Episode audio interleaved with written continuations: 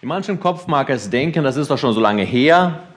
Was soll ich heute mit meinen 60 Jahren noch mit meinem Vater klären, wo ich selbst schon lange Oma oder Opa bin? Die Frage stellt der Verstand, nicht das Herz. Unser Kopf aber hat keine Ahnung von den wirklichen Kräften in uns, behaupte ich. Meine erste Aussage lautet, Ihr Vater lebt. Und zwar der Vater Ihrer Kindheit und Jugend. Er lebt bis heute an mindestens zwei Orten. Erstens lebt er und existiert er heute als geistiges Wesen. Das heißt, er ist voll existent, auch wenn er vielleicht zur Zeit nicht in einem Körper auf der Erde weilt. Zweitens lebt dieser Vater der Kindheit in ihnen.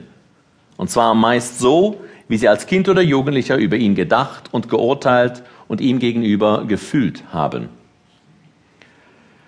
Denn das Kind, das sie damals waren, das kleine Mädchen oder der kleine Junge, auch dieses Kind lebt noch immer, ganz lebendig, quicklebendig in ihnen. Mit all seinen Wünschen, mit seiner Sehnsucht nach Liebe, mit seiner Wut, mit seinem Hass, seinem Alleinsein oder Verlassenheitsgefühl, mit seinen Ängsten und seinem Nein oder seinem Ja zum Leben. Meist jedoch hat dieses Kind, haben wir in unserer Kindheit Nein gesagt zu diesem Leben und meist auch Nein zu diesem Vater, und die Folgen dieses Neins müssen wir bis heute ausbaden, jeden Tag. Sie können dieses Nein aufspüren, dieses Nein zum Leben, das trifft für Frauen und Männer zu, die oft das Gefühl haben, sie stehen wirklich nicht mit beiden Beinen, beiden Füßen im Leben. Sie fühlen sich nicht stark, sie fühlen sich nicht kräftig. Menschen, die das Gefühl haben, ich habe das Leben nicht im Griff, das Leben ist etwas, eine Kraft, die außerhalb von mir läuft. Viele Menschen, die auch nicht sehr erfolgreich sind, einfach das Gefühl haben, sie schweben, sie wackeln durch das Leben. Dieses Wackeln, dieses unsichere Grundlebensgefühl entsteht in den ersten drei Lebensjahren, wenn das Kind, das noch eine Ahnung hat, dass es aus dem Paradies kommt, merkt, in diese unwirtliche Welt hier möchte ich eigentlich nicht rein. Eigentlich fragt sich, wo ist der Rückwärtsgang?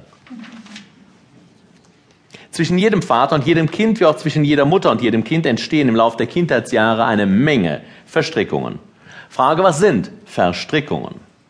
Es sind Manifestationen der Unfreiheit, die beide, das Kind und den Vater, in seinem Wachstumsprozess, in seiner Freiheit und in seinem Glücksgefühl massiv beeinträchtigen. Bis heute. Auch wenn sie ihren Vater kaum oder gar nicht gekannt haben, diese Frage kommt auch immer, mein Vater ist früh gestorben oder frühe Scheidung oder sonst wie, bestehen diese Verstrickungen. Warum? Weil sie als Kind, meist vermittelt über die Mutter, Gedanken gedacht haben über a. einen abwesenden Vater und b. über sich selbst als ein Kind, das keinen leiblichen Vater hat, während andere Kinder einen, wie wir damals sagten, richtigen Vater hatten. Auch wer seinen eigenen Vater nie erlebt hat, beziehungsweise nur bei seiner eigenen Zeugung, denn zumindest da muss er ja anwesend gewesen sein, dessen Herz sehnt sich nach seinem inneren Verhältnis zu diesem Mann, das von Liebe, Dankbarkeit und Frieden geprägt ist. Wer sich dieser Klärungs- und Friedensarbeit noch nicht stellen kann oder mag, der geht, behaupte ich, geschwächt durch sein Leben und darf die Folgen dieses nicht geklärten Verhältnisses im Alltag erfahren. Der Vater ihrer Kindheit und Jugend ist, ebenso wie ihre Mutter, eine der größten Türen in ihre Freiheit hinein, in ein erfülltes, glückliches Leben, behaupte ich.